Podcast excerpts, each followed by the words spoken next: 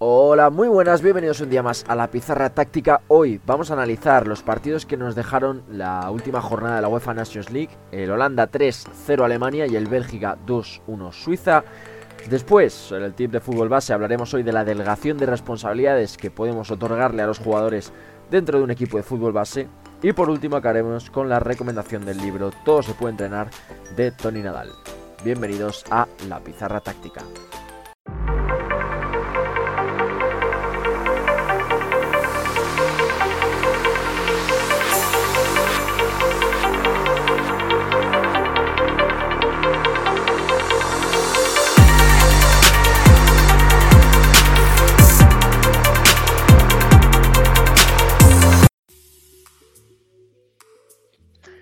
Eh, bueno, una vez más, eh, estamos aquí con, con Sebas, ¿qué tal? ¿Qué tal Álvaro? ¿Cómo estás? Otra vez aquí en la pizarra táctica para hablar de fútbol. Eso es. Bueno, vamos a empezar con el eh, Holanda contra Alemania. Ganó 3-0 el partido Holanda. Antes de nada, me gustaría puntualizar un- una cosa y es la, la sensación que me deja el partido. ¿no? Me deja una sensación de, de que Alemania sigue plana, que Alemania sigue en el, mostrando un juego muy parecido al, de, al que vimos en el Mundial de Rusia. Y no termina de ser contundente, no termina de, finalizar las acciones con éxito y al final pues eso le lleva a que Holanda se lleve los, los tres puntos. Eso es una Alemania que no, no termina de convencer. Eh, hemos visto una Alemania muy parecida al Mundial, de que intenta proponer, pero al mismo tiempo no termina proponiendo nada. Me deja esa sensación. Eso es. Bueno, ya metiéndonos en el análisis táctico, eh, algo que, de- que destaque sobre todo, empezamos, empezamos con Holanda, si te parece, terminamos analizando Alemania. Pues de Holanda, dinos algo. A ver, Holanda empieza con un sistema 1-4-3-3. Eh, algo que me ha gustado, a ver, el partido en general no me ha gustado mucho. Me ha, me ha parecido un poco, un poco aburrido ¿no? a nivel táctico, sin mucha, muchas cosas para sacar. Pero bueno, de lo que, lo que saco de Holanda es que cuando no tenía el balón, eh, defendía en, en bloque bajo. En bloque bajo y al final el 1-4-3-3 que se ve de inicio cuando tiene balón es un poco engañoso porque defendía con línea de 5, con, de a momentos con línea de medios de 3, de a momentos de a 4, dejando a un punta o a veces dos, pero generalmente defendía 1-5-3-2, dejando a Memphis de falla ahí adelante y lo tenían muy claro, ¿no? Era recuperar balón y mandar balón directo a, a Memphis Depay para que a partir de ahí se genere se genere algo. Eh, lo tenía claro Holanda, creo que el partido ha sido todo el tiempo eso, más de lo mismo, Ujú. pero me ha gustado la forma en la en la que hacían muy rápido la transición de estar 4-3-3 a colocarse en un 5-3-2 o un 5-4-1 de momento. Sí, eso es. El bloque bajo que se refiere Sebas es eh, repliegue en propio campo. Eh, sí, también al final ese- esa, esa defensa en bloque bajo eh, facilitaba mucho, lo hablábamos antes, la, la defensa del centro lateral. Eso es, que lo habíamos visto, lo comentábamos antes, como tú dices, que veías de momentos a los 10 jugadores de Holanda dentro del área, sobre todo el segundo tiempo. Sí. Sí, al final, la primera parte, sobre todo la estructura, es muy parecida a la que hace la que hablábamos en el vídeo de, Jürgen Klopp. Estructura 3-1, los dos centrales, lateral y llega un pivote. Pero en la segunda parte ya se acumulaban muchos jugadores y defendía con mucha gente esos centros. Sí, había mucha densidad de jugadores y creo que ahí se equivoca Alemania intentando, insiste mucho con el centro lateral, pero llegaban dos o hasta tres como mucho Mm. jugadores a rematar de Alemania y se chocaban con, con 10 holandeses que, que estaban metidos. Si no eran 10, eran 8, pero, pero es que estaba todo el equipo de Holanda, excepto Memphis Depay, que estaba Sí. siempre descolgado para... Porque era muy claro, lo que te digo era despejar a donde estaba Memphis Depay y a partir de ahí generar lo que, te, lo que se generaba. Así que no... Y tuvo muchas, muchas de contraataque hacia Holanda. Pero es. pero creo que ahí Alemania se equivoca y eso es algo que es cosas que me han gustado de Holanda, eso, la transición muy rápida de, de estar en un bloque intermedio a un bloque bajo con línea de 5, de la defensa de centro lateral, que era por densidad más que por, por cosas interesantes que ver, porque había mucha gente, acumulaba mucha gente en el área, era muy difícil de, de atacar, de atacar así para Alemania. Y luego bueno la transición de ataque rápido que era muy claro ataque rápido y, jugar con Memphis Depay para que a partir de ahí se generen cosas sí esa, esa transición ofensiva que, de la que hablas el contragolpe eh, son exitosos entre comillas porque tampoco del, del, total de contragolpes que tienen no, no llegan a materializar aunque sea en ocasión clara de gol muchas pero sí es esa sensación ¿no? de, crear peligro, aunque, aunque hay que decir que hacían mal eh, la, ocupación de tres carriles. Es verdad, eso también. Eso es verdad. en la transición no ocupaban bien los tres carriles, se juntaban todos en carril central, lo que quitaba líneas de pase al, al poseedor, que en ese que casi todas es Memphis Depay, y sí perdían muchas opciones de goles, sí. Y bueno, yo destaco sobre todo dos cosas que me han parecido así más interesantes de analizar. La primera es la presión de Holanda en zona 3 Alemania. Alemania ya sabemos que intenta salir combinativo, jugadores eh, de técnica exquisita, Boateng, eh, Hummels, Neuer y demás. Entonces, ¿cómo presionar esa zona 3? Bueno, interesante. Babel se colocaba entre, Babel extremo izquierdo de Holanda, se colocaba entre Boateng y Neuer. Depay marcaba al hombre a, a Hummels, o por lo menos estaba cerca. Bergwijn, que era el extremo derecho, estaba pendiente, marca al hombre más o menos al, Héctor, a, lateral izquierdo de Alemania, y eh, marcaje al hombre a Tony Cross y a Kimmich, ¿vale? A medio centro, medio centro de ese lado y Kimmich el pivote. ¿Esto que obligaba a Alemania? Al final todos los jugadores cercanos están marcados, eh, obliga a Alemania a jugar en largo y en ese juego en largo, ¿a quién tienen? Tienen a, a Werner y tienen a Uz, que no son jugadores que tengan un poderío aéreo exquisito. Al final todas esas jugadas en largo las, las ganaba las ganaba Holanda, la línea defensiva. Sí, creo que tácticamente ahí gana Holanda porque la intención Alemania es un equipo, es una selección que está acostumbrado a jugar con cercanos, como tú dices, y le cambias todo el patrón de juego, obligándole a jugar con, con jugadores lejanos que no están acostumbrados a jugar así.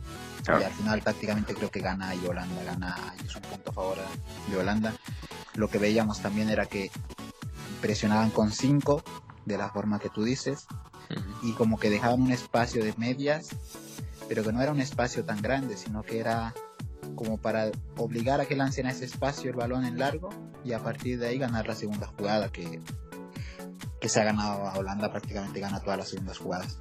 Sí, y luego el segundo aspecto que comentaba que me había parecido interesante era eh, el ataque posicional de Holanda. No se ve una estructura clara, se ve, por lo menos, mis sensaciones. Zona de inicio, Sí, zona de inicio, mis sensaciones es un poco de libertad, ¿no? Eh, aparece De Jong en todos los, todas las zonas del campo esa zona de inicio.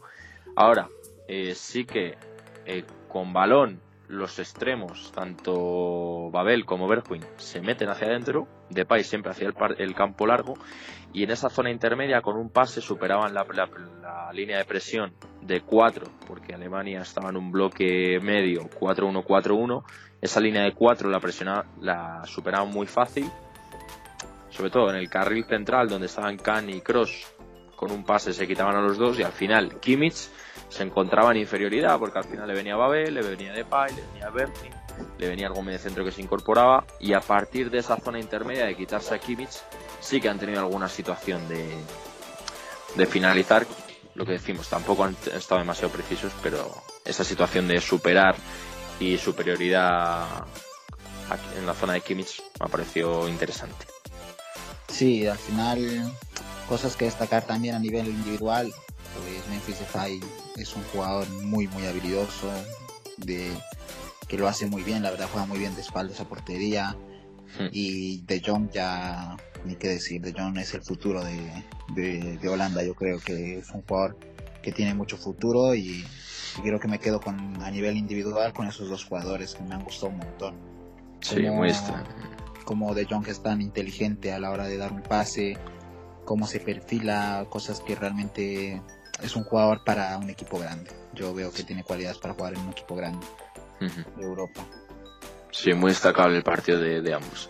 De Alemania, eh, si te parece empiezo yo. Salía de balón, cross, muchas situaciones se metían en el intervalo central lateral y lo que hacía Héctor era hacer el campo largo y al final buscar esa situación ya de, superioridad por banda al tener al lateral izquierdo bastante largo.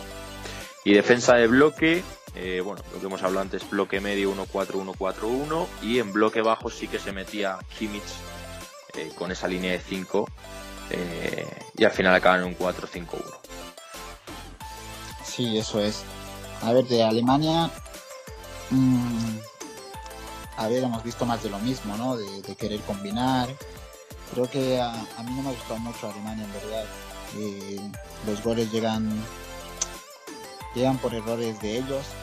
Hay cosas que más que analizar a nivel de técnica táctica, creo que hay que hacer un análisis a nivel anímico, a nivel psicológico. Me parece que ya es una Alemania un poco quemada, como si el final del ciclo de, hubiera llegado, ¿no? No sé, no, me ha traído buenas sensaciones, la verdad. Hmm. Se ve, antes de seguir con, con ese análisis, se ve en el cómputo global del partido que Holanda sí que es cierto que no es un fútbol de proponer, pero tiene muy claro que cuando no tiene balón aprieta de verdad. Tú ves a los jugadores que van a máxima intensidad, o al menos cercana a esa máxima intensidad, a robar. Presión de Alemania es todo lo contrario, es ir a un trote como voy a presionar, pero estoy colocado, no sé si me explico. Entonces al final no, no roban ningún balón, disputas, el 80% de las disputas se las lleva los, los, jugadores de Holanda, segunda jugada igual. Al final es una sensación que te queda de que no van de verdad. Sí. Y luego otra cosa que creo que también se equivocan, eh, sobre todo el segundo tiempo, se ha visto más claro, es que Alemania en zona de creación, cuando perdía balón, salían como toros, o sea, salían a presionar hacia adelante. Salían la, línea defensiva y la línea de medio salían a presionar cuando perdían en zona de creación. Y creo que ahí se equivocan porque a veces es mejor cuando es zona de creación, zona de inicio creación. En este intervalo es mejor a veces cuando pierdes balón en vez de salir y generar más espacios a tu espalda, más bien replegarte y a partir de ahí intentar robar, ¿no? Pero salían, sobre todo se ve muy claro esto en el segundo gol, no, en el tercer gol, el tercer gol es clarísimo, que obviamente ya son los últimos minutos, que quieres recuperar lo más rápido que puedas balón para intentar hacer algo, pero esto se ha visto mucho y en el tercer gol se ve muy claro que pierden balón en zona de creación eh, por pasillo lateral y salen todos a la presión de ese balón dejando el espacio atrás a la espalda. Y es muy fácil para Holanda para Holanda eh, ganar la espalda con el delantero que tienen y con, la calidad que tienen. Creo que ahí se equivoca Alemania. Y lo mismo el segundo gol, lo que tú dices, que pierden balón y que van a la presión, pero pareciera que no van de verdad. Pareciera que van como caminando, como, no sé, un poco raro, ¿no? Esa sensación de que no, no estaban en el partido, no sé. Sí, eso de que decías de la defensa eh, es una máxima, todo el partido es una constante, se repite, eh, entra balón de Holanda en zona intermedia y la, línea defensiva salta, aunque Holanda juegue con 4-3-3, el central sale, al final dejas un 3 para 3 eh, atrás y, mucho riesgo, mucho riesgo para mí esa situación. Sí, sí, y bueno, ahí a nivel, es lo que te digo, salen todos como toros, dejan la espalda encima salen, no salen en línea, siempre hay uno que sale después y se ve también muy claro en una jugada antes del segundo gol que vuelven a meter balón de cabeza a los holandeses y hay un, el lateral izquierdo de Alemania está saliendo recién y habilita a Memphis Depay ocasionando una ocasión de gol. Así que no sé no me ha no me ha terminado de convencer a Alemania y a nivel personal, a nivel de una opinión un poco subjetiva, yo creo que ya, ya es el fin de, de, de un ciclo, de, un, de una era, ¿no? De, de, Low. Creo que ya lleva muchos años, de repente no sabemos lo que pasa por detrás tampoco, ¿no? Dentro de los vestuarios y dentro a nivel interno. pero me quedo con la sensación de una Alemania que no que su ciclo se ha terminado. No tanto de los jugadores, sino probablemente del entrenador, de, la filosofía, de, que necesita un recambio, necesita una renovación. Eh, no sé si cambiando un entrenador se va a generar esto, pero al final tú puedes cambiar tu, tu método y tu forma de jugar y tu filosofía de juego como entrenador y renovarte, pero, pero creo que tiene que hacer algo low si, si quiere, quiere seguir, porque me ha quedado esa sensación de, de, que hay un desgaste emocional, hay un desgaste ya de, de, de, de, esto, de, estar tantos años ahí el mismo entrenador y que si no renuevas, pues es lo que pasa, ¿no? No sé, no sé qué piensas de eso. Sí, sí, esa es un poco la sensación mía también. Y bueno, para acabar un poco con el análisis de este partido, me gustaría destacar dos situaciones que hace Alemania eh, tácticamente, movimientos tácticos, que aunque no se materializan en gol, eh, hay muchas probabilidades de que, repitiendo esos patrones sí que sí que finalice en, gol. La primera, eh, Werner extremo izquierdo, se metía en medio con Uz, con el delantero, y alternaba muchas veces ese recibir por dentro porque Héctor hacía el campo largo con eh, recibir fuera. ¿Por qué recibía fuera?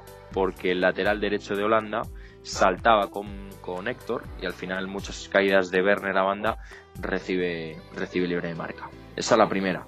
Y la segunda, eh, sobre todo en la segunda mitad de la primera parte, Müller caía mucho esa banda izquierda y generaba superioridad con Uz y con, y con Werner. Al final la triangulación en estos tres jugadores acaba en dos ocasiones que no son gol, pero son ocasiones de, gol. Y bueno, para acabar un poco con el análisis de este Holanda-Alemania, por si alguno no ha visto el partido, eh, no es un partido horroroso de Alemania, no es un partidazo de, Holanda. Eh, Alemania tiene muchas ocasiones de gol en la primera parte. Y, y también tiene una de Sané en la segunda parte que hace muy bien el contramovimiento, se genera el espacio, pero la cruza demasiado.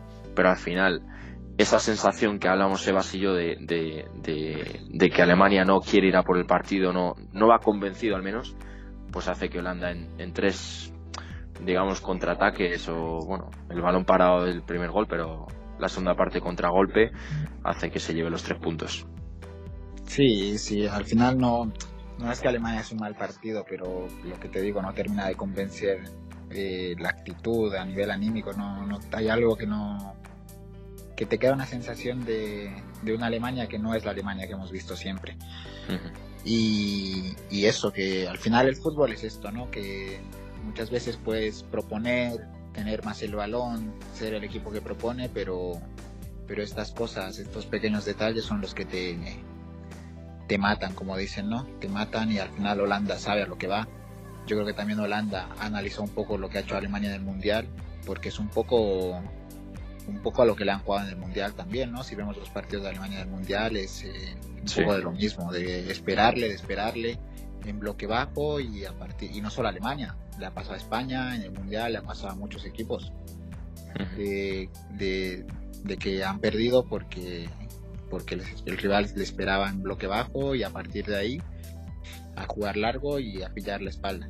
Entonces, creo que ahí tiene luego que hacer algo, porque es algo con lo que se va a chocar yo, creo de aquí en adelante. Creo que los equipos también ya han aprendido a defender a este tipo de a este tipo de juego, de juego combinativo, juego de posición. Y creo que ahí hay una tarea para los entrenadores de selecciones que suelen proponer, como es España, como es Alemania, eh, y otras selecciones más que tienen ahí una tarea de, darle vuelta a ver cómo, cómo puedes cómo puedes penetrar y progresar en bloque bajo, ¿no? Que es muy complicado. Renovarse a morir, ¿no? Dicen por ahí. Sí, bueno. renovarse y, y, verle la forma, ¿no? Yo creo que hay muchas soluciones. Una solución es, si quieres meter tanto centro lateral como ha hecho Alemania, de repente pues fijar más jugadores dentro del área. Alemania llegaba con dos o tres y tenías que pelearte contra ocho. Pues si quieres, si sabes que estás dominando y llegando más, pues mete dos jugadores más que lleguen al área. O intenta conducir, intenta rematar más por fuera del área, no metas tanto centro lateral, porque al final es como vas a generar ocasiones, porque si no te chocas con lo que te has chocado, como se ha chocado Alemania. Así que no sé, intentas regatear y también rematar un poco más de fuera, que al final si están en bloque bajo te dan un poco más de espacio para rematar de fuera. Eso es. Habrá que, habrá que, tendrán que darle vuelta. Hay que darle vueltas a esto y ver soluciones, a ver qué, podemos sacar también. Eso es. Bueno, continuamos con el análisis táctico del Bélgica 2-1 Suiza, muy rápido. Eh, Bélgica, como sabéis, juega 3-4-3 para este partido. Eh, sobre todo destacamos tres aspectos. El primero, el repliegue en propio campo 5-3-2. Se quedaban arriba Lukaku Hazard. Eh, ataque posicional, muy interesante ese, en ese 3-4-3. Carrasco y Meunier hacían el, el carril largo y Mertens y Hazard recién intermedias, sobre todo minuto, jugada minuto 52, minuto 62, esa situación de Hazard que cae un poco a esa zona intermedia para enganchar con el, con el ataque. Y bueno, en la segunda parte, eh, Lukaku caía mucho a banda derecha de forma deliberada, todas las jugadas caen a esa banda derecha. Eh, se nota que tienen más ritmo con balón, eh, más ritmo de circulación, el llevar el balón de un lado a otro. Y el gol de Lukaku lo subimos en nuestra cuenta de Twitter. Bueno, Suiza se metía en línea de 5 en, propio campo y la única jugada que no se mete en línea de 5, pues al final hay una superioridad numérica en área y Lukaku lo aprovecha para, materializar el, gol. De Suiza, a priori, si hablamos de Suiza, decimos, pues bueno, es un equipo, una selección eh, más eh, normal, más corriente, tampoco creemos que haya que analizar eh, aspectos interesantes de Suiza, ¿no? Así a priori, Sebas, ¿te parecería que Suiza es un equipo para analizar o no? Sí, sí. Sí. Sí, sí. Yo creo que sí. Bueno, bueno, para opiniones hay colores. Bueno, ya ves, yo veo Bélgica 2-1 Suiza y digo, bueno, vamos a ver a Bélgica, ¿no? Antes que ver a, a Suiza. Bueno, pero a ver, Suiza tiene que haber hecho cosas también, ¿no? Sí, Suiza, por eso, se lo preguntaba, si, si tú ves un partido de Suiza y, así, sin ver el partido, y dices, lo voy a analizar. A priori no. Pero Suiza, para mí, hace muy buen partido. Eh, un ataque posicional muy raro y a la vez muy interesante porque atacaba 1-3-3-4. ¿Vale? Como al final hemos hablado que Bélgica replegaba con 5, eh, Suiza metía 4 arriba. ¿Cómo metía 4? Sakiri eh, se hundía, recibía en esa zona intermedia, parecía la, a la, situación de Hazard en Bélgica, y era Sakiri el que metía en ese último pase. Al final, eh, Bélgica, eh, perdón, Suiza estaba 1-4-4-3-3 más o menos. Y esos eh, extremos seguían abiertos. Eh, Seferovic, que es el punta, seguía ahí en punta. Y, llegaba una, una incorporación de segunda línea que podía ser uno de los dos mediocentros. Y Sakiri venía a recibir para eh, meter ese, ese último pase. Sobre todo, si lo queréis ver, minuto 40, minuto 43, minuto 51, minuto 59, se ve muy bien esa situación de Sakiri. Eh, y luego, errores para mí de, Suiza. El primero que bascula excesivamente la línea de medios. Al final Bélgica le da muy fácil vuelta al, al, otro lado. Y luego, sobre todo en la primera parte, la línea defensiva se hunde un montón, pero un montón. Y esa, al final, ese centro lateral lo defiendes, pero esa segunda jugada que se queda en la frontal, pues Bélgica tiene como 5 o 6 situaciones de, de rechace. Bueno, continuamos con el, con el tip de fútbol base. Hoy eh, hablamos de la delegación de responsabilidades en los jugadores de fútbol base. La idea es hablar un poco eh, qué aspectos pensamos nosotros o, cómo hacemos para que los futbolistas no vengan, bueno, los niños no vengan solo a jugar al fútbol, sino que se encuentre un entorno donde se forma la persona. Un poco lo que hablábamos la semana pasada de, de valores, pues más tareas concretas de, de, cómo formar esa persona. Sí, eso es. Al final era un poco lo que decíamos la anterior semana, ¿no? De que no solo somos entrenadores, sino somos formadores. Y es importante que los niños tomen ese rol, ¿no? De, de formarse y de y también nosotros enseñarle a tener responsabilidades. Eso es. Bueno, eh, primera responsabilidad, eh, tema del, eh, bueno, antes de entrenar o antes del partido, preparar la mochila. Eso es importante que los niños aprendan. Eso ya se le puede enseñar desde Benjamín, incluso pre-Benjamín. Bueno, Benjamín cuesta. Bueno, pero ya le puedes dar indicios de... Sí, bueno, que Benjamín es muy, pronto, creo. Benjamín, yo creo que ya... Sí. Que por lo menos sepan que tienen que ellos hacer la mochila una noche antes, lo importante, la importancia de, tener la mochila ordenada, no hacer la última hora, mm. explicarle cuáles son los beneficios de eso, de que tengas mejor organización, de que no vas a ir con las prisas, de que la responsabilidad es de ellos y no de los padres. Claro. Porque los que juegan al fútbol son ellos. Es muy importante enseñar esto de ordenar la mochila, enseñarles cómo, qué cosas tengo que poner en la mochila, y, un, truco, un truco que les digo yo siempre a, los míos, incluso lo hago yo como, como jugadores, eh, ir como de, de, abajo arriba, ¿no? Eh, para jugar, ¿qué necesito? Botas, calcetines, espinilleras medias, va subiendo pantalón o mallas, arriba camiseta, sudadera, chubasquero, guantes, braga, lo que sea. Y luego, una vez ya usado lo, tengo del fútbol, lo que viene después del fútbol, que es la ducha, chanclas, champú, toalla y la ropa para cambiarse, que va después de la ducha. Calzoncillo, calcetín o bragas, en el caso de, chicas. Eh, calcetines y ropa para cambiarse. Al final es, es un poco seguir un orden, ¿no? Para que el niño no se deje nada.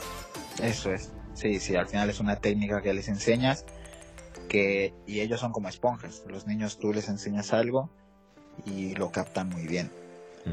Y también es importante en esto trabajar con los padres, ¿no? Al final, cuando trabajamos con niños, eh, es importante estar. Mucha gente dice, no, el padre, al padre no hay que hacerle caso. Incluso lo he escuchado en, en, en de coordinadores deportivos que te dicen, no, a los padres ni, ni caso. Y eso yo estoy totalmente en desacuerdo. Creo que los padres juegan un rol fundamental a la hora de de enseñar y de formar a un niño. Sí. Y el problema es que no tenemos, las personas que dicen eso creo que no tienen las herramientas o la técnica para hacerlo. Y creo que esa es una cosa que tenemos que, mejorar como entrenadores todos. Y, es importantísimo a la hora de, de, de, formar con los padres el tema de la mochila, ¿no? Que también es cierto que tú le enseñas al niño, pero siempre necesita una guía. Y para eso están los padres, ¿no? Que son los que están cerca al niño. Entonces, enseñarle a... Sí, sí. Dime, dime, dime. No, decía que, que muy interesante el tema de los padres. Si te parece, lo dejamos entero para la semana que viene. Hablamos de, los padres. Vale, vale, vale. Sí, lo desarrollamos un poco más. Vale. Perfecto. Siguiente, eh, algo que con lo que estamos tú y yo muy de acuerdo, muy sincronizados, es el estado emocional del equipo, de los cheerleaders, ¿no? Eso es. Los famosos cheerleaders. Para los que no saben, ¿qué son los cheerleaders, Alvarito? A ver.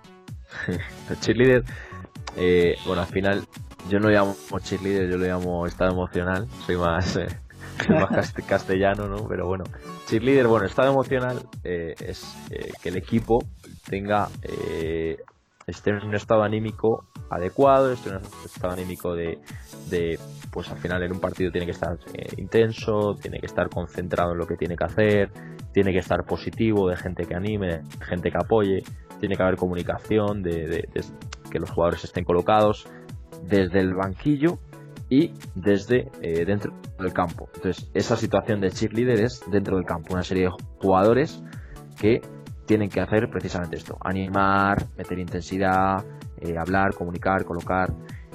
Yo en mi caso, eh, cada semana los voy variando. Pues digo, esta semana le toca a Pepito, a Pepito y a Pepito.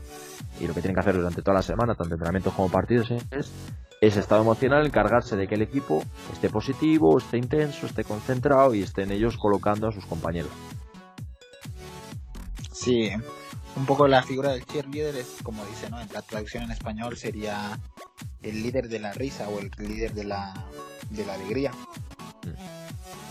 Y es más o menos, es lo que tú dices, ¿no? Es esto de, generar en el grupo un ambiente de, entusiasmo, de, alegría.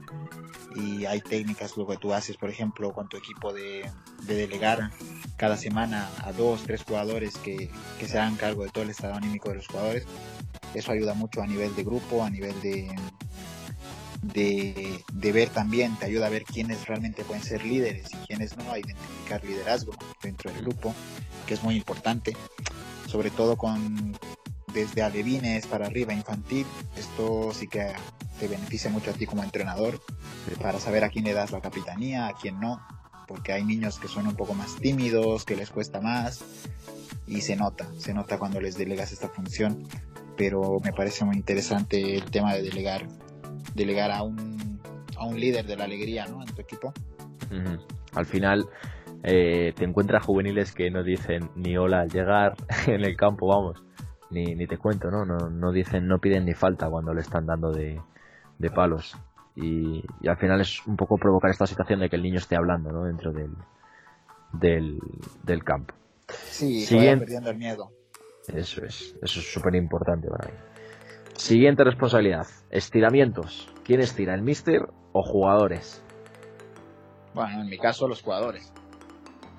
Siempre hay un jugador que, sobre todo, yo suelo variar, suelo delegarle a alguno cada semana o a dos y bueno, en función de eso suelo variar, pero los jugadores que lo hagan por su cuenta propia, yo al principio les enseño los estiramientos y ya luego una vez que se les enseñan los estiramientos a principio de temporada, luego ya cada jugador tiene que tiene que saber cómo, cómo se estira, como como todo y ya delegas a los jugadores ¿no? a que hagan eso.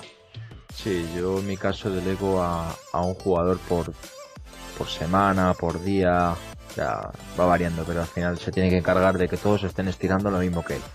Y es esa forma, ¿no? De, comunicar otra vez, de, de, asumir la responsabilidad de que la gente estire, en fin, esa situación. Eso es.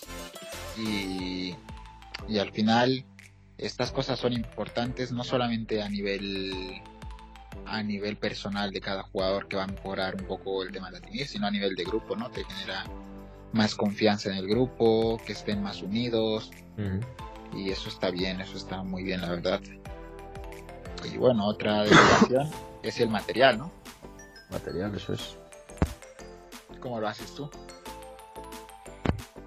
Bueno, en mi caso aquí puedo decir que, falta un poco, ¿no? Porque el material eh, de llevarlo al campo y de recogerlo, de llevarlo del campo al, a la sala de material, eso lo llevamos los, tanto yo como mi segundo. Pero sí que es cierto que dentro del entrenamiento, al final, el, yo lo tomo un poco como, como castigo, ¿no? o como correctivo, ¿no? El equipo que pierde a lo mejor juego de posición o pierde partido, pues recoge material. Mi caso no, en mi caso no hay, no hay mucha responsabilidad. yo sí que sí lo, lo pongo por, yo lo hago por línea. Es decir, una semana le toca a los porteros, la siguiente semana a los defensas, a los centrales, la siguiente a los laterales, la siguiente a los mediocentros y, y por posición. Pero además de además de llevar el material, se hace cargo de los balones, ¿no? de que no falten balones, de cuidar el material, ¿Mm? porque es un poco de enseñarles también a valorar que el material cuesta y que tener material es para valorar. Cuando tú vas a una escuela y te encuentras con muy poquito material, luego cuando vas a otra y te encuentras que tienes todo el material del mundo, realmente lo valoras. Entonces eso también hay que enseñarles a los niños a valorar el material, a no destrozarlo, porque he visto varias veces que los niños están pisando las setas, se están rompiendo y bueno, eso hay que enseñarlo, hay que enseñarlo porque el material cuesta y, realmente tiene que valorar el niño que realmente tiene setas, ¿no? hay lugares donde vas y con mucha suerte tiene setas o con mucha suerte tiene seta de todo color. Y ahí le dificulta el trabajo. Entonces hay que enseñar al niño a que el material es parte de su es parte de su de su de su material para él mismo para, para mejorar como jugador. Porque sin material no podrías enseñar igual. Entonces hay que enseñarle eso también a los niños muy importante otro tema convocatoria eh, en mi caso asumen la responsabilidad de eh, comunicar a los padres a qué hora es, eh, dónde es, si voy convocado, si no, contra quién jugamos, cómo van, cómo hemos planteado el partido. eso es un poco como, como lo hago yo. Sí, y luego el tema de la convocatoria yo no lo delego mucho en verdad, yo me encargo de eso generalmente. Lo que sí delego es generalmente a los capitanes el decir la hora de convocatoria y, y la hora de partido, pero eso ya luego yo no delego mucho en ese sentido. Y algo que sí, por ejemplo, ya con juveniles, eh, aficionados, incluso cadetes, si es que si es que los entrenadores hacen multas, es también una cosa interesante de delegar, es el tema de las multas, de, delegar quién anota las multas, que haya un registro de multas, de por qué. Eso también se hace mucho y eso ayuda también, te ayuda, te facilita el trabajo a ti como entrenador y al final le das una responsabilidad más a los, a los jugadores. A ver, el tema convocatoria, en mi caso estoy con, con infantiles, la idea es no decirle a los padres directamente dónde vamos a jugar, a qué hora, quién va convocado y tal, sino que el niño sea el que sea responsable de decirle, oye papá, a las nueve y media tengo que estar aquí, en ese, sentido. Tema multas. Eh, en mi caso, la idea y lo que le comuniqué un poco a los padres y le suelo comunicar a los padres es eh, los retrasos son culpa del niño. Son culpa del niño en el sentido de si estoy llegando tarde, el niño tiene que meter prisa al padre. Ya. ¿Sabes? Sí, sí. Que al final no sea, porque yo, en mi caso, tenemos multas por retrasos, que no sea, ah, he llegado tarde, papá, dame un euro. No, no, el euro lo pones tú porque has llegado tarde por tu culpa. Que hemos llegado tarde por un atasco, porque no funcionaba el coche, no sé qué, vale, en ese caso sí. Pero que el niño sea responsable de meter prisa, de estar preparado, de, en ese sentido, ¿no? Sí, sí, al final es muy fácil a veces para el niño pedir el dinero cuando ha cometido el error y eso también es algo que hay que enseñar cuando uno hace las multas porque muchas veces uno tiene el reglamento y las multas, cobra las multas, pero al niño no le enseña nada porque el niño recibe el dinero del padre y le da igual. Entonces lo que hay que enseñar es que al niño le tiene que doler lo que está dando. Así sea un euro, que sea del recreo que le dan a él, o sea, de lo que le dan para el colegio. Y eso es un tema que hay que hablarlo con los padres. Y bueno, eso lo trataremos mejor la siguiente vez que hablemos del tema de los padres en el fútbol formación, que creo que es, un, como digo, es importantísimo. y, y nada, creo que lo que te digo lo profundizaremos después, pero los padres, a los padres también se les puede delegar funciones muy importantes para que, para que también se sientan parte del equipo y al sentirse parte no te metan no te tan mala energía ¿no? dentro del, del grupo de padres mismos y todo lo que lo que lo que conlleva y lo que sabemos que conlleva la relación con padres. Eso lo veremos la, semana que viene. Y último tema, capitanía. Esa, esa responsabilidad del capitán. Eso es muy importante ¿eh? y cuesta mucho a la hora de entrenador como entrenador cuando empiezas con un nuevo equipo saber a quién le vas a dar la capitanía, sobre todo cuando llegas recién a un nuevo equipo eh, te cuesta, te cuesta, te cuesta ver quién puede ser el capitán. Mm. Pero más o menos creo que lo hacemos igual, ¿no, Álvaro? Sí, yo, yo elijo el primero y el segundo porque, bueno, yo estoy con niños que son más niños, ¿no? No son cadetes, no son juveniles que tienen un poco más de criterio. Al final eligen al colega, al que si le voto, me vota. Ya. Y, bueno, por eso elijo yo primero y segundo, que me parece más serio, más posibilidades de que, de que lleve el brazalete. Y el tercero sí que sí que dejo que lo elijan ellos. Sí, lo mismo. Yo eh, lo mismo escojo el primero y el segundo y el tercer capitán lo escogen ellos. Y siempre yo para elegir al capitán me fijo en muchas cosas, ¿no? La primera que sea una persona que transmite cosas buenas. Eso sobre es. todo, sobre todo en tema de valores, respeto, honestidad, y luego que sea una persona abierta, que hable, que, esté siempre comunicando, que es muy importante a la hora de, de, transmitir, de ser un líder, ¿no? al final un capitán es un líder y tienes que saber identificar eso dentro del grupo. Pero yo lo primero que me fijo siempre en un jugador es el tema de, el tema de valores, que, que sea una persona realmente que tenga valores muy, muy, muy marcados y eso a mí me ayuda a decidir sobre quiénes van a ser capitanes. Importantísimo. Diréis, ¿y por qué no, por qué no coges tú los tres ya, ya que están, no? Bueno, esa, ese dejar ese tercer jugador, ese tercer capitán para que lo elijan ellos, es una vez más que se sientan partícipes de las decisiones que se toman dentro del equipo. Oye, vamos a elegir un capitán entre todos, que no sea, llega el mister y es capitán este, este y este, ¿por qué? Porque me da la gana. No, eligen dos y el tercer capitán es eh, decisión de todos un poco. Sí, hay que saber que al final, cuando tú también das autonomía a los jugadores, se sienten más parte del equipo, ¿no? Y eso, eso es bueno porque se sienten más motivados, se sienten más comprometidos con el equipo, mejora el compromiso eh, a la hora de delegarles funciones, de, de aumenta el compromiso con el equipo, eh, les das más autonomía, pero al mismo tiempo ellos son más comprometidos, que también lo hablaremos un poco en el tema de de valores con los padres, el tema del compromiso y el tema de, la autonomía que puedas dar a un niño o a un, o a un jugador. Y, creo que hay un claro ejemplo de la autonomía en fútbol de primera división con el Betis. El Betis, los jugadores son muy autónomos, les, les da mucha libertad en, en ese tema, en, en, temas de vestuario y en temas de delegaciones de funciones.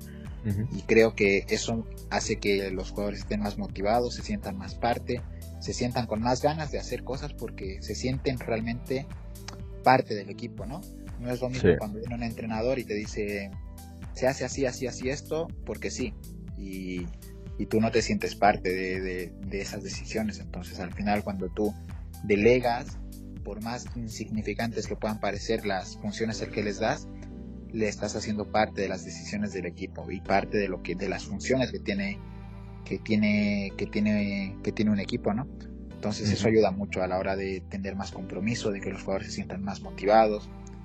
Pero bueno, eso también hay que tener cuidado porque hay que saber hasta qué punto darles la autonomía y en qué punto también ser un poco duro, ¿no? Pero bueno, eso ya lo hablaremos después, que eso ayuda mucho a un entrenador, que seguramente muchos estarán interesados en, en tips y esas cosas de, de psicología un poco, ¿no?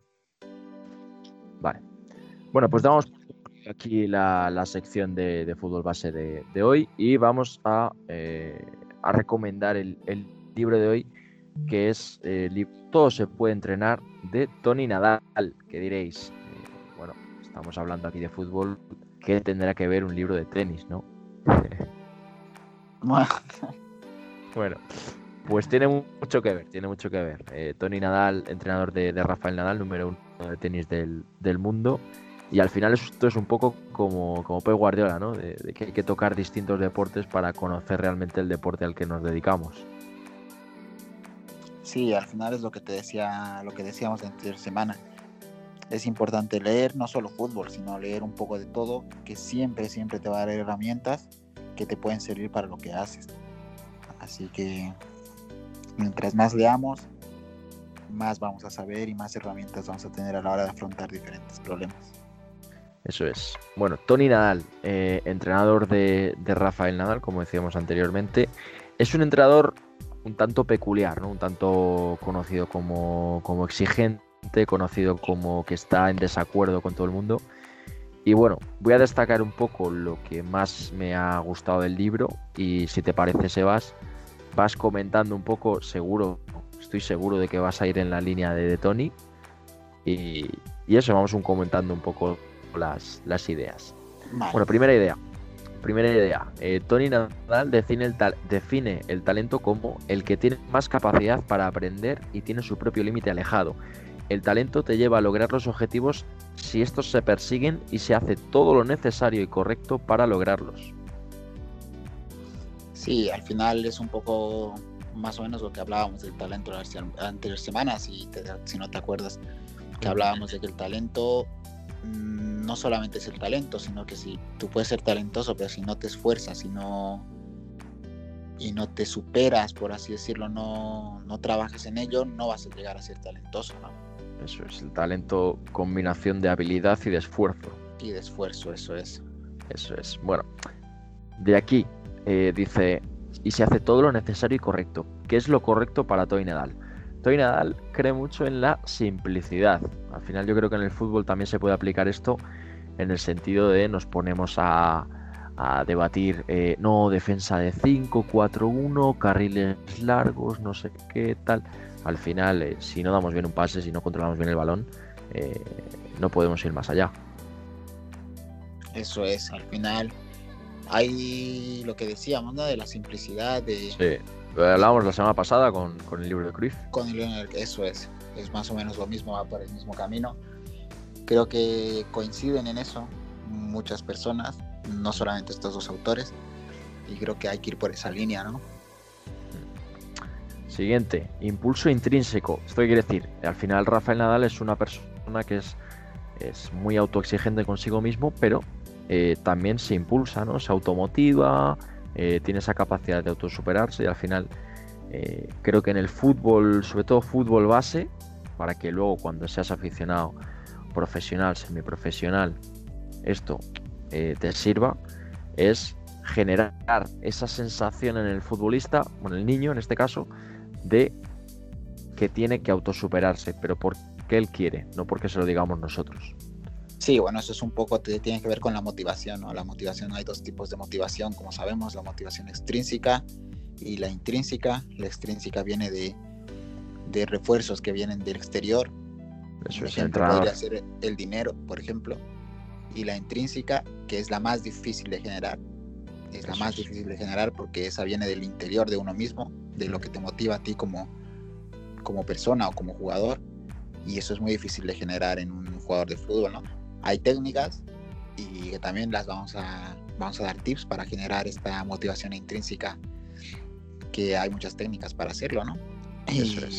que las hablaremos en algún momento, pero, pero creo que es importantísimo para un jugador y para una persona sobre todo, ¿no?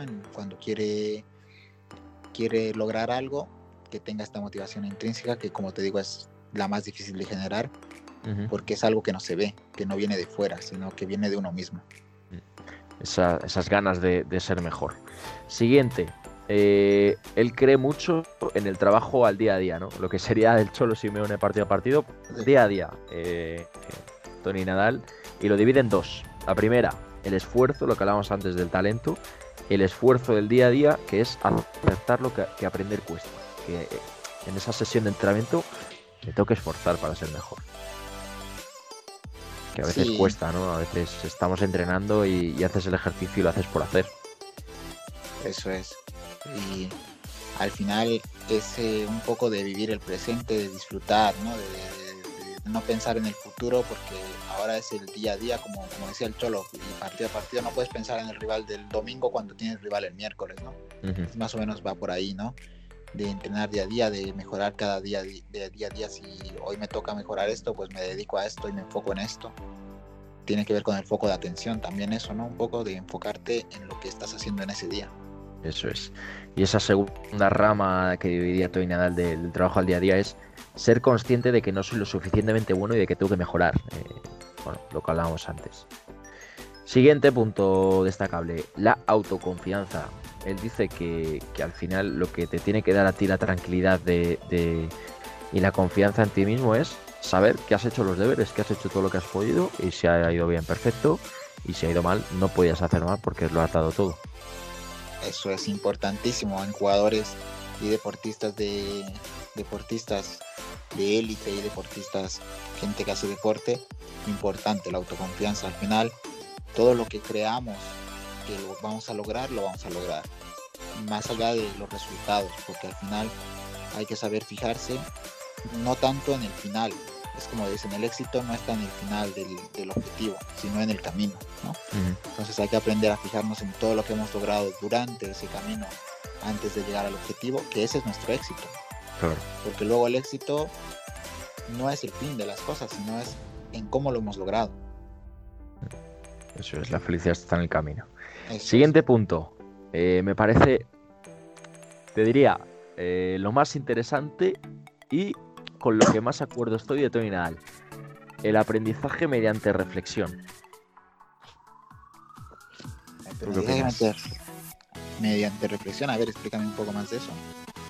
Bueno, es un poco eh, no decirle, en nuestro caso, fútbol base niños, no decirle lo que tiene que hacer, sino darle como unas pautas, que el niño lo haga y que reflexione. Más que darle respuestas, hacerle preguntas de por qué has hecho esto, qué tendríamos que haber hecho para que saliera mejor, eh, si el rival hace esto, qué deberíamos hacer nosotros. Al final es orientar la respuesta a lo que nosotros queremos que sea, pero no decírselo nosotros directamente, sino que el niño sea el que, por sus propias herramientas, eh, llegue a esa conclusión. Eso es, ahí creo que estoy muy de acuerdo. Y también hay que hacer una, un pequeño énfasis en algo. Creo que ahí como entrenadores en general nos falta evolucionar un poco, sobre todo a nivel formativo, porque creo que nos hemos, hay muchos entrenadores y, y me incluyo y te incluyo porque voy a hablar de todos, que muchas veces le decimos qué hacer al niño. Y no hacemos que reflexione y al final el fútbol no es de robots, porque una situación no se va a dar siempre. Cada, cada partido va a ser diferente. Entonces creo que lo que tenemos que hacer es enseñarle al niño a pensar, a pensar por qué lo está haciendo, qué beneficios le trae y qué desventajas le trae hacer lo que está haciendo. Y a partir de eso que él decida, ¿no? Y trabajar situaciones de eso, de, de, enseñar al, al jugador de fútbol a decidir, a decidir, pero no como un robot, sino a que tome decisiones en función del contexto y la situación que tenga enfrente. Eso es. Y, tema también a tratar con, los padres, lo haremos la, semana que viene, el tema de, la reflexión. Y por último, eh, acabo con una cita eh, de Tony Nadal que dice, asumir la adversidad como algo inherente a cualquier actividad. ¿A qué se refiere con esto? Se refiere a que, y estoy completamente de acuerdo, al final las nuevas generaciones que están saliendo ahora, sobre todo de, niños más pequeños, son niños que no crecen con la adversidad, no crecen siendo conscientes de que todo tiene una adversidad, en el sentido de, eh, tengo 5 años y me da, regalan un iPad y si lloro un poquito me dan el iPad y si no me gusta la comida me ponen el iPad y si ¿sabes? Como que tienen todo a su mano y al final no les cuesta nada eh, conseguir lo que quieren. Y luego se encuentran, por ejemplo, en el caso del fútbol, de que hay jugadores mejores, de que hay equipos que juegan mejor. Al final, ¿en qué, en qué concluye esto? En que el niño se empieza a quejar, que el niño se empieza, entre comillas, a tirar el barco, que el niño empieza a no esforzarse. Eh, toda actividad tiene una adversidad y las nuevas generaciones cada vez están menos preparadas para afrontar esa, esa adversidad, en mi opinión. Sí, de hecho, de hecho hay cada vez vemos más, más baja tolerancia a la frustración. Creo que a medida que van creciendo se van encontrando con que la vida, porque ya no hablamos solamente del fútbol, sino de la nueva generación, como tú dices, se encuentran con que la vida no es no es como uno quiere. Muchas veces te tienes que caer para levantarte. Y pues a la nueva generación le cuesta, le cuesta asumir este rol y le cuesta asumir estas frustraciones porque están acostumbrados, como tú dices, a recibir todo muy fácil. Creo que es algo que tenemos en lo que tenemos que trabajar y esto es un tema a trabajar no solamente con los niños, sino con los padres, que al final viene esto desde los padres, ¿no? De que les enseñen a que las cosas cuestan, ¿no? Que no, no es nada, nadie te regala nada, ni mucho menos en el deporte ni en el fútbol. Como tú no te esfuerces, nadie te va a regalar un gol, nadie te va a regalar la titularidad, nadie te va a regalar nada. Llegan los que realmente se esfuerzan, llegan los que los que los que realmente hacen todo por estar y muchas veces pues les tocará estar en el banquillo, les tocará estar fuera y tienen que asumir, saber asumir esa responsabilidad, ¿no? O asumir ese rol porque a veces te toca y otras veces no te toca y así es el fútbol y así es la vida. Eso es. Y, poco más, esto, son, esto es lo que destaco un poco del libro. Es un libro, se lee muy fácil, se lee rápido, es dinámico, te habla un poco de, su situación con Rafael Nadal, de, cómo le entrena, de qué situaciones eh, se dan, de cómo forma el carácter y, es un libro que recomiendo. Y bueno, sin más, se nos ha alargado un poco de, tiempo, pero creo que, la información aportada es, es, de calidad. Y poco más. Eh, de despedida, Sebas, ¿algo que decir? Nada, que hablando un poco de la frustración y de, las, de los esfuerzos, nada, que, que en la vida uno tiene que esforzarse por lograr lo que quiere y lo que quiere conseguir, lo que sueña. Y que muchas veces te encuentras con cosas que te dificultan esos sueños pero que no hay que abandonar, no hay que abandonar y hay que seguir, hay que seguir que las cosas llegan, que luego todo, todo toma calma y llega, y llega, las cosas llegan. Eso es, y lo que pretendemos nosotros es llegar a cuantos más entrenadores mejor para que accedan a este contenido. Si nos quieres ayudar, si nos quieres quitar esas dificultades, ya sabes, déjanos feedback en redes sociales, síguenos, recomiéndanos y demás. Esa es nuestra adversidad ahora. A ver si, a ver si nos levantamos con 10.000 seguidores mañana. bueno, ya fuera bromas, eh, muchísimas gracias por, escuchar este, este segundo podcast y nos vemos la, la semana que viene. Un abrazo. Venga, un abrazo, gracias por todo. Hasta luego. Hasta luego.